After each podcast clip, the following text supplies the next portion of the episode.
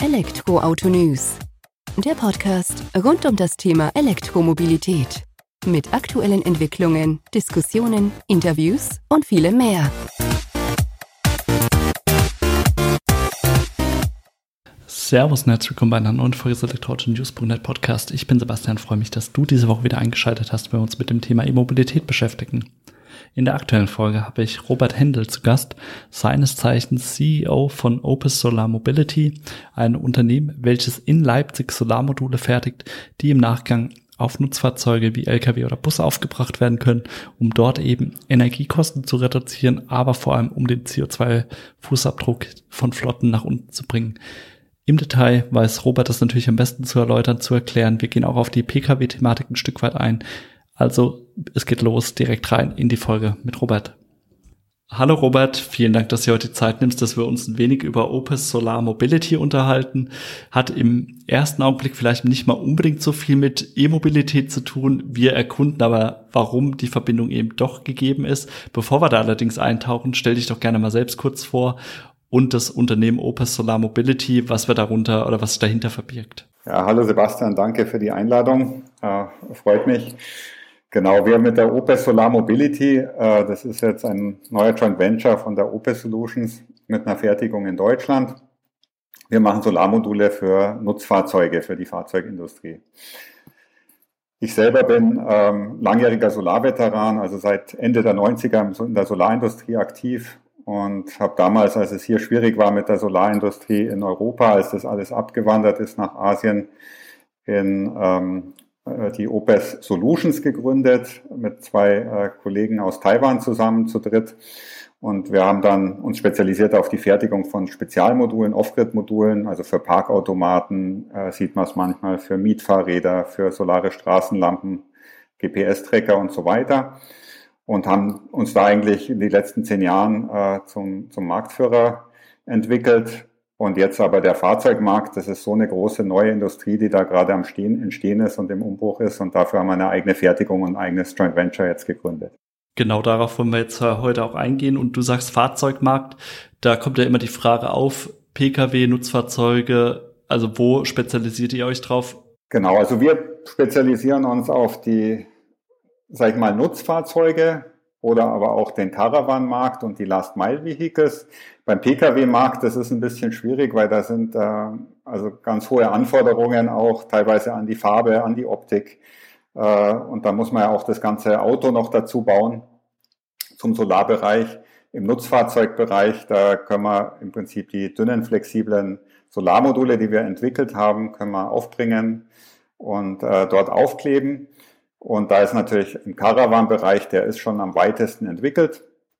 Die kennen alle schon Solar, aber jetzt auch im Bereich Kühlauflieger haben wir natürlich wahnsinnig viel Fläche zur Verfügung und haben auch wirklich den Bedarf für jedes Elektron äh, mit der ganzen Umstellung, die jetzt auch in der Transportindustrie gerade stattfindet. Jetzt hast du es eben schon erwähnt, deswegen gehe ich direkt drauf ein. Ich hätte erst später gestellt. Äh, Pkw-Bereich kommt wahrscheinlich unseren ZuhörerInnen dann auch immer sofort Sono Motors in den Sinn, die ja auch versucht haben, mit den Sion da Fuß zu fassen, was ja leider nicht geklappt hat hier. Auch für Deutschland als Automobilland wäre das ja ein schönes Start-up gewesen, was da an den Start geht. Ähm, da siehst du also schon deutliche Herausforderungen, da dann eben auch Solar unterzubringen, um das eben auch in diesem Gesamtsystemfahrzeug äh, mit einzubringen. Auf jeden Fall. Also ich denke, langfristig wird es auch im Pkw-Bereich kommen, weil es einfach Sinn gibt, äh, da eine Solarhaut mit dabei zu haben. Äh, bloß ist das natürlich gleich das, Aller, das Allerschwierigste, weil dort muss ich äh, im Prinzip auf verschiedene Seiten drauf, äh, habe große Anforderungen an die Farbgestaltung, äh, die ganzen Testverfahren äh, sind extrem und da haben wir eben im Nutzfahrzeugbereich äh, eine niedrigere Barriere, um reinzukommen und haben auch gleich direkt den Use Case, weil da wird einfach gerechnet, was bringt es und wenn sich das rechnet, äh, dann wird's gemacht. Äh, das ist im Pkw-Bereich nicht so einfach, weil man hat natürlich nicht ein Solarauto, mit dem man dann einfach nur mit Solar äh, rumfahren kann, ohne es äh, noch zu laden. Und das ist ganz wichtig auch zu wissen, ähm, dass die, die, das Solar im Fahrzeugmarkt oder die integrierte Photovoltaik auch in Nutzfahrzeugen, das heißt nicht, dass jetzt die ganzen LKWs und, und Camper und so weiter einfach mit Solar nur noch rumfahren, sondern das ist einfach für eine Unterstützung noch ähm, für die Reichweite teilweise, für die Kühlung, für verschiedene andere Themen. Da sind wir an dem Punkt, äh, der auch wichtig ist, dass man eben sagt, okay, der, ich sag mal, klassische LKW fährt auf einmal nicht nur solarbetrieben durch die Gegend, sondern wir können oder ihr setzt auch schon an, bestehende LKW, Diesel, Verbrenner anzugehen und die eben auch schon mit Solar teilweise auch nachzurüsten. Was ist der Anlass dafür und welche Reduktion oder welchen Mehrwert bringt er denn für einen LKW-Flotte-Betreiber auf, die, äh, auf die Straße dann? Also es gibt, äh, gibt da verschiedene Vorteile. Also man, man muss erstmal vielleicht als, als Grundsatz voraussagen, mit den ganzen Normen und CO2-Vorschriften von EU-Ebene, die auch kommen, aber auch auf Länderebene, ist es äh, für die Fahrzeugflottenbetreiber und auch für die Hersteller extrem schwierig, da ähm, im Prinzip da, da mitzuhalten, auch mit technischen Lösungen. Und jetzt im Bereich zum Beispiel Kühlaufleger, die, die Kühlkette wirklich aufrechtzuerhalten und äh, trotzdem im Prinzip die Normen zu erfüllen. Und da finden jetzt eben Entwicklungen statt in, in Richtung elektrische Kühlung, wo man dann natürlich Strom braucht. Äh, man kann die dann laden vom Netz. Ähm, aber Solar bringt dann natürlich einen wertvollen Beitrag. Also man kann so umgerechnet sagen, auf dem, auf dem Lkw-Anhänger bringe ich circa 5 Kilowatt äh, Solarleistung drauf. Ähm, das bringt da einfach nochmal mehr in der Unabhängigkeit. Ähm, aber auch wenn es ein Diesel-Lkw ist im Prinzip und der hat hinten jetzt sein Kühlaggregat, äh, kann auch der die, die Kühlung hinten nicht mehr unbegrenzt von vorne einfach Energie ziehen ähm, und der Diesel läuft dann einfach immer weiter. Äh, das geht einfach nicht. Das heißt, er muss dann auch zu gewisser Weise für sich selber, für die Kühlung äh, verantwortlich sein und dafür sorgen. Und da gibt es jetzt verschiedene Ansätze technisch. Es werden Rekuperationsachsen eingeführt. Äh, die Trailers bekommen teilweise eigene Energieversorgung, eigene Batterien. Und da können wir natürlich mit unserem Solar dann mit andocken. Wie sieht der Flottenbetreiber dann die Vorteile an sich in einem verringerten CO2-Wert? Sieht er das dann auch dementsprechend in einem verringerten, ähm, ich sag mal, Benzin-Dieselverbrauch, weil ja schlussendlich weniger Energie eben aus dieser fossilen Quelle reingeführt werden muss? Vielleicht kannst du das auch ein Stück greifbarer noch machen. Genau, also das, da gibt's schon konkrete Daten, jetzt auch aus den Projekten und Feldtests, sowohl vom Fraunhofer als auch von uns selber mit unseren Kunden also man geht da von Einsparungen, je nachdem, welchen Fall man hat und, und wie, die, wie der LKW betrieben wird und wo er gefahren wird, zwischen 1200 und 2500 Liter Dieseleinsparung im Jahr. Also wenn man jetzt direkt das auf das Diesel umrechnet, das kann man natürlich dann auch gleich in CO2-Einsparung wieder umrechnen. Aber es geht manchmal auch einfach darum, äh, dass man eben die Vorschriften einhalten kann und die Kühlkette aufrecht erhält. Äh, also es ist ja zum Beispiel doch die, früher wurden auch die Lichtmaschinen vorne im LKW, die wurden immer auf 100 Prozent geladen, die werden jetzt inzwischen nur noch auf 70 Prozent geladen. Einfach hat auch Hintergründe, äh, dass man eben CO2 einsparen will. Und da bringt natürlich Solar dann immer auch nochmal was extra. Also wir haben auch Kunden, die zum Beispiel jetzt nicht auf, hinten auf dem Kühlaufleger die Solarmodule anbringen, sondern vorne auf dem Windshield mit drauf die dann die Fahrerkabine noch mit versorgen, weil die eben auch nicht mehr genügend äh, Energie hat, um den Fahrer zu versorgen. Der hat ja wie ein Campingwagen vorne sein, sein, sein Bett, sein Kühlschrank, sein TV und so weiter. Und alle reden immer über Fahrermangel in der Nutzfahrzeugindustrie. Und das wäre eine ganz einfache Sache, wie man es zum Beispiel für die Fahrer selber wieder komfortabler machen kann, weil die haben inzwischen alle das Problem, dass dadurch, dass die Bordbatterie nicht mehr voll aufgeladen wird, ähm, einfach nicht mehr genug Strom zur Verfügung steht. Spannender Hinweis deinerseits, dass das dann, ich sag mal, auch zur Mitarbeiterzufriedenheit sein Teil beitragen kann. Wie wird das denn installiert? Wenn ich jetzt so einen Anhänger vor mir sehe, dann habe ich ja de facto erstmal die Dachfläche, wo ich eure Folie, euer Produkt wahrscheinlich drauf machen kann. Kann ich denn auch die Seitenfläche dann dafür nutzen? Bietet sich das an und welche Lösung verfolgt ihr damit? Genau, also man kann im Prinzip natürlich sowohl die Seitenflächen als auch die Dachfläche technisch voll machen. In der Praxis wird jetzt immer die Dachfläche voll gemacht, äh, weil das von der Leistung im Prinzip erstmal passt, was gebraucht wird. Also wir kriegen äh, mit unserer Technologie knapp 200 Watt auf den Quadratmeter. Ähm, die Seitenflächen, also man kann Pi mal Daumen sagen, die Seitenflächen bringen circa die Hälfte der Dachfläche, wenn man es aufs Jahr mittelt. Das heißt, die Dachfläche sind natürlich, bringt einfach pro installierten Watt einfach nochmal ein bisschen mehr. Und die Seitenflächen sind immer so ein bisschen im Wettbewerb mit Werbung. Äh, das heißt, äh, da wollen viele die auch für Werbung nutzen. Insofern ist jetzt eigentlich mit allen Projekten und äh, die wir angehen, sind eigentlich immer die Dachflächen erstmal genutzt. Ähm, wir haben natürlich manche Projekte auch, wo Seitenflächen genutzt werden. Das ist dann eher so im L7E-Bereich mit kleinen Transportfahrzeugen, äh, wie zum Beispiel der, der Centro, der hinten so eine Solarbox mit drauf hat. Äh, oder auch bei Urban Mobility solche Cargo-Boxen, da kann man dann auch auf die Seite mit drauf. Ähm, aber jetzt im Lkw-Bereich oder Aufliegerbereich, da geht man eigentlich nur auf die Dachfläche. Die Möglichkeit bestünde aber im Nachgang, das auch nochmal nachzurüsten. Genau, das ist immer möglich und bringt natürlich nochmal mehr Energie. Ähm, insofern ist das durchaus auch eine Option. Schlussendlich ist das Ganze aber auch eine Geldfrage dann, sag ich mal. Das muss ich auch irgendwo wieder rechnen, der Invest, den ich da tätige. Kannst du das ein Stück weit für uns einordnen, wie das berechnet wird für Flotten oder wie die da von ihrer Denkweise herangehen, ob sie denn eben diesen Invest tätigen oder nicht? Genau, also der, da muss es sich natürlich rechnen. Da wird im, im Nutzfahrzeugbereich, da geht es um jeden Cent. Äh, ganz wichtig ist erstmal, dass man oben nicht zu viel Aufbauhöhe mit draufbaut. Das muss also sehr dünn sein, weil jeder Millimeter oder halber Millimeter zählt da schon im Luftwiderstand. Ähm, und äh, sagen wir mal, man muss gucken, dass sich das innerhalb von drei bis fünf Jahren äh, spätestens rechnet. Also besser ist, man kommt eher Richtung drei hin äh, als an die fünf. Und das ist durchaus möglich äh, mit der Technologie, die es gibt. Ähm, hängt halt ein bisschen davon ab, wo fährt, fährt, der LKW jetzt rum. Wenn er im Winter die ganze Zeit in Skandinavien fährt, dann bringt das natürlich nicht. Äh, wenn er aber weitgehend in Südeuropa äh, äh, unterwegs ist, dann ist er relativ schnell an den drei Jahren dran. Ähm, hier in Deutschland sind wir so im Mittelfeld, sage ich mal, Richtung vier Jahre, äh, was die Amortisationszeit dann angeht in dem Geschäftsmodell. Aber es gibt natürlich auch einen großen Markt im, im Bereich der jetzt nicht nur LKWs, sondern auch die Camper. Ähm, da wurde zum Beispiel jetzt auf dem Caravan-Salon auch der Ford Nugget vorgestellt von Westfalia.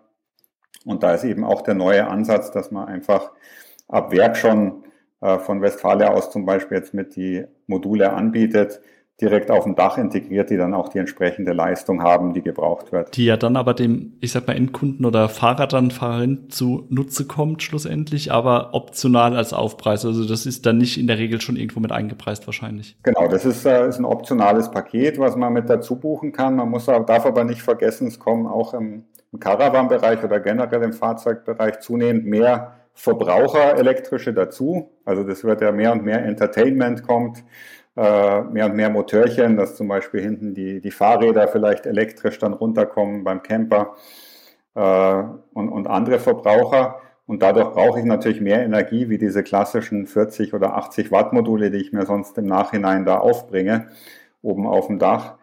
Und ähm, es ist auch so, dass auch im, im Caravan-Bereich, die sind da zwar ein bisschen langsam, aber da wird auch der elektrische Antrieb kommen zwischen 2025 und 2030. Und dann brauche ich natürlich auch mehr Fläche und habe dann für ein, wenn ich ein ganzes Dach habe, bringe ich da auch schön meine Leistung dann in die Batterie rein und gewinne da doch mehr Unabhängigkeit. Genau dieses Zusammenspiel mit dem rein batterieelektrischen Antrieb, ändert sich da für euch nochmal was an eurem Produkt oder ist es dann einfach, ich sag mal, Zusatzeffekt und ihr speist dann die Energie eben nicht mehr in die Verbraucher mit ein, sondern direkt in die Batterie oder geht ihr dann immer noch an die Verbraucher ran und sagt, die Batterie ist eher für einen Antrieb gedacht und die laden wir ganz regulär eben an der Ladestation? Also wir gehen dann auch äh, darauf, da zielen jetzt auch alle technischen Entwicklungen drauf ab, in die Hochleistungsbatterie äh, rein. Weil da haben wir natürlich, das ist für uns wie ein Netz, da kriegen wir alle Elektronen, die von der Sonne kommen, unter und können dann auch oben die ganze Fläche voll machen, weil wir eben direkt die Kapazität haben, die wir nutzen können im Batteriebereich. Das heißt, da haben wir jetzt auch schon eine erste Lösung, wo wir Richtung 650 bis 750 Volt DC äh, gehen können.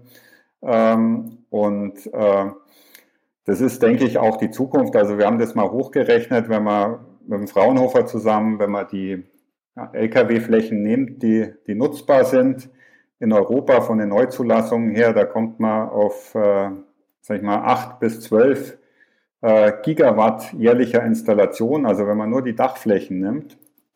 Ähm, das heißt, das ist durchaus, das sind mehrere Atomkraftwerke. Und man sieht auch von den Batteriekapazitäten, die inzwischen auf der Straße unterwegs sind, das wird ja auch zunehmend mehr, was da Batterien auf Rädern, sage ich jetzt mal, unterwegs sind. Da gibt es von Nau eine Studie, dass sich das ähm, die letzten drei Jahre oder von 2019 bis 2022 von, also verdreifacht auf 30 Gigawatt äh, äh, Kapazität. Und ähm, genau diese zunehmende Batteriekapazität, die ist natürlich perfekt für Solar, weil wenn ich da überall bei jeder Batterie noch ein Solar mit dabei habe, dann ist es wie so ein verteiltes Netz, sage ich mal, wo ich überall einspeisen kann. Und man, man darf auch nicht vergessen, das muss ja dann alles auch nicht mehr aus dem Netz gezogen werden. Weil ein großes Problem jetzt mit der ganzen Umstellung, nicht nur bei den E-Autos, sondern auch im, in der Nutzfahrzeugsparte geht es ja auch Richtung Elektrifizierung, dass wir mit der Infrastruktur nicht hinterherkommen mit dem Aufbau. Und da ist dann im Prinzip, sage ich jetzt mal, das Solar, was dann distributed mit dabei ist, nochmal ein kleines Trostpflaster, weil die Leistung muss ich natürlich dann alle nicht noch zusätzlich äh, ranbringen, sage ich mal, von außen. Vorhin hatten wir erwähnt, PKW Sono Motors, die hatten, glaube ich, mal in Aussicht gestellt, okay, wir gewinnen durch unsere Solarmodule, die überall auf dem Fahrzeug verteilt sind, so 35 bis 42 Kilometer Reichweite pro Tag. Natürlich unter Idealbedingungen. Wahrscheinlich gibt solche Aussagen auch von eurer Seite aus, wo ihr dann schon mal prognostiziert habt, okay, wenn wir jetzt auf ein LKW-Nutzfahrzeug äh, entsprechende Flächen belegen, kriegen wir die und die Reichweite. Könnt ihr das ein Stück weit einordnen? Das kann man ein bisschen einordnen. Also genau, also bei den PKWs, da ging es natürlich genau in die Richtung. Ich glaube, Lightyear hat ja sogar noch ein bisschen mehr, 50 bis 70 Kilometer. Äh, natürlich dann mit einer super Aerodynamik und äh, auf der Effizienzseite gibt es ja auch noch viel Potenzial zu holen. Ähm, also wir haben, es gibt beim Fraunhofer ISE ein Projekt, äh, da die letzten drei Jahre mit einem LKW, der richtig elektrisch betrieben war. Da kam man so auf 5000 Kilometer im Jahr, die praktisch das äh, Solardach nochmal gebracht hat. Ähm, wir wissen von, von Projekten mit Kunden, äh, da sind wir natürlich mit unter NDA, das, die können wir nicht, nicht alle nennen, aber da sind wir auch gekommen bei den L7E-Fahrzeugen zum Beispiel so auf beim schönen Maitag 35 Kilometer, knapp 40 Kilometer, also unter Optimalbedingungen und dann auf Durchschnittswerte über eine längere Periode dann so um die 17 Kilometer. Und das ist oft bei solchen Fahrzeugen eigentlich schon das, was die als Tagesreise dann haben. Das sind dann so Fahrzeuge, sage ich mal, für Gemeinden, für Wartung, äh, die fahren irgendwo zu einem Park, äh, da können die noch zusätzlich ihre Maschinen dann mit aufladen, also Elektromotorsägen und, und was es für Geräte gibt ähm, oder auch für eben Handwerkerautos. Da ist es dann wirklich so, dass ein Großteil vom Jahr die Reichweite tatsächlich abgedeckt werden kann. Im Lkw-Bereich, also wenn es jetzt so Richtung Elektrik geht, da ist, ist eigentlich das größere Potenzial dann in den, in den Kühlsystemen für die Auflieger. Äh, eher als dass man da an Reichweite denkt und dass man, aber man muss auch immer so denken, das, was ich solar erzeuge, muss ich auch nicht aus der Zugmaschine noch vorne rausziehen. Also wir haben auch Projekte, da geht es dann darum, dass wir mit Solar einfach nur die elektrische Hebebühne hinten betreiben, weil wenn die dann, sag ich mal, 20, 30 Mal am Tag bedient wird, dann muss er auch vorne von der Zugmaschine die Kilometer praktisch wegnehmen. Und das können wir dann äh, mit Solar ein Stück weit auf jeden Fall verhindern, beziehungsweise teilweise sogar noch mehr einspeisen. Und ist da auch noch Potenzial vorhanden, dass diese Solarmodule, die ihr jetzt ja eh schon optimiert habt dafür, auch gerade in der Höhe, wie du vorhin gesagt hast, wegen Windwiderstand und so, dass die auch noch effizienter in ihrer Leistung werden oder ist man da schon am Anschlag angekommen? Also da sind, ist auch sicher noch Potenzial zu heben. Ähm, wir sind momentan, also wir gehen auf die die Solarzellen Standard Wafer-basierte Technologie auf Zellen. Das heißt, wir haben da auch eine, eine Wertschöpfungskette, wo man auf, also ich glaube 97 Prozent oder mehr wie 95 Prozent weltweit der Zellen sind Wafer-basiert, also N-Type oder Topcon, was da alles gibt. Da können wir drauf zugreifen. Da ist momentan so der Wirkungsgrad im Schnitt 24 Prozent auf Zellenebene. Äh, und da ist unsere Technik eben, die so einzubetten, dass die dann den Vibrationen und den ganzen Fahrzeugstandards standhalten. Was wir noch zusätzlich machen jetzt mit unserer neuen Fertigung in Deutschland im Raum Leipzig, die wir gerade aufbauen, dass wir eben die, die Zellen in der Matrix verbinden auf zwei Seiten. Äh, dadurch haben wir einen höheren Flächenwirkungsgrad, weil wir einfach mehr Zellen auf der Fläche haben. Ähm, und wir haben auch ein super Abschattungsverhalten. Das ist oft das Problem, wenn die Zellen so in so Strings verschaltet sind. Wenn ich dann eine Zelle in der Abschattung habe, dann zieht es immer meinen ganzen String runter. Also ich verliere überproportional Leistung. Und das können wir durch unsere Matrix-Technologie, die wir dort einsetzen, dann ver verhindern. Eben hast du schon erwähnt, eure Fertigung in Leipzig, die ihr eben aufbaut. Wir hatten ja vorhin, du hast es gesagt, in deiner Historie, du bist schon länger unterwegs in der Solarindustrie. Da gab es ja eben diese Abwanderung nach Asien rüber.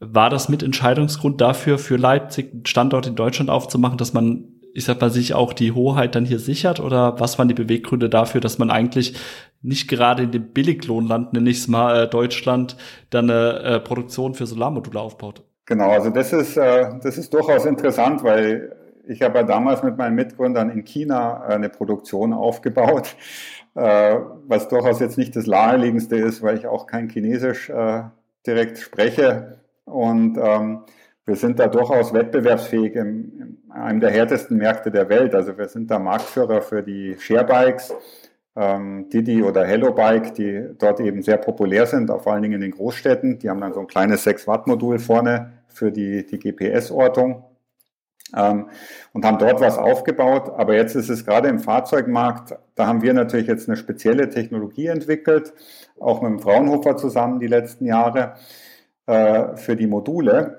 Und ähm, da ist es einfach so, wenn man hier an die Fahrzeugindustrie rangeht und hat einfach nur eine Fertigung in China mit einer guten Technologie, ist es natürlich schwierig, dann in Großserie zu gehen und richtig äh, aufs Gas zu gehen zusammen, weil durch die Corona-Zeit hat man auch gemerkt, die Wertschöpfungsketten, die sind ein bisschen labil weltweit. Und das ist der eine Grund, dass wir hier eben vor Ort näher dran sind. Der zweite Grund ist, wir können hier in Deutschland haben eine Kultur, das heißt immer Hochlohnland und es lohnt sich hier nicht zu fertigen, aber letztendlich dürfen wir nicht vergessen, wir haben ja eine gute Kultur von Zusammenarbeit, weil wir eben viele Ingenieure auch haben, mit Instituten wie Fraunhofer Institut, mit den Kunden zusammen und uns. Das heißt, wir können jetzt in den neuen Markt, der aufgebaut wird, sehr sehr straightforward zusammenarbeiten, wie wir die Produkte weiterentwickeln. Auf dem Modulbereich ist weit, soweit alles entwickelt, aber jetzt gerade im Systembereich und Integration gibt es noch viel zu machen. Und da sind wir einfach viel schneller in so einer Kooperationsumgebung, sage ich jetzt mal. Die haben wir in China so nicht. Und wir werden auch in, in unserem Werk hier sehr automatisiert. Das heißt, äh, da kommen äh, vier Standardprodukte raus ähm, im hohen Automatisationsgrad. Und das ist aber auch okay, weil die Maße der LKWs und LKW-Anhänger, die sind jetzt auch nicht so anders geworden die letzten 20, 30 Jahre und ich vermute mal, die nächsten zehn Jahre wird sich da nicht groß was ändern. Das heißt, da haben wir eine gewisse Breite und, und Länge und wissen, womit wir da zu tun haben. Also im Umkehrschluss heißt das auch tatsächlich, wir können hier als Deutsche auch kompetitiv unterwegs sein im internationalen Vergleich. Können wir. Und ähm, bei uns ist jetzt so, wir haben natürlich jetzt die Erfahrung auch mit unserem Werksaufbau in China, auch durch, dadurch, dass meine Mitgründer aus Taiwan sind. Das heißt, wir werden dann in unserer Fertigung hier jetzt nicht nur deutsches High-End-Know-how, sage ich jetzt mal, einbringen, sondern wir haben inzwischen natürlich auch in China einen guten Maschinenbau im Solarbereich. Ähm, die haben ja sich die Weltmarktführerschaft da die letzten zehn Jahre praktisch angeeignet. Das heißt, wir bringen da einfach das Beste von beiden Seiten äh, zusammen in unserer Fertigung und ähm, genau sehen das jetzt nicht so als, als Grenze zwischen, zwischen China und Deutschland, sondern wir wollen einfach ähm, ein gutes Produkt machen und da optimal unser Know-how zusammenbringen. Das hört sich gut an. Dann von meiner Seite aus erstmal vielen Dank, Robert, für deine Zeit, dass du uns die Einblicke da gegeben hast, auch eben darauf, wie Solarmodule, ich sag mal, batteriebetriebene E-Mobilität auch nochmal ein Stück weit nach vorne bringen können, aber eben nicht nur, sondern auch bei der Umrüstung wertvoll sind. Vielen Dank. Genau, freut mich, dass ich da sein durfte und auch wenn von deinen Hörern noch jemand da ist, der Lust hat, mit uns das weiter aufzubauen im Raum Leipzig, kann er uns gerne kontaktieren. Das war sie also auch mal wieder die aktuelle Folge des Elektroauto-News.net Podcast. Dir vielen Dank fürs Zuhören und freue mich, wenn du kommende Woche wieder einschaltest, wenn es weitere spannende Themen aus der Welt der E-Mobilität gibt. Mach's gut, bis dahin, ciao.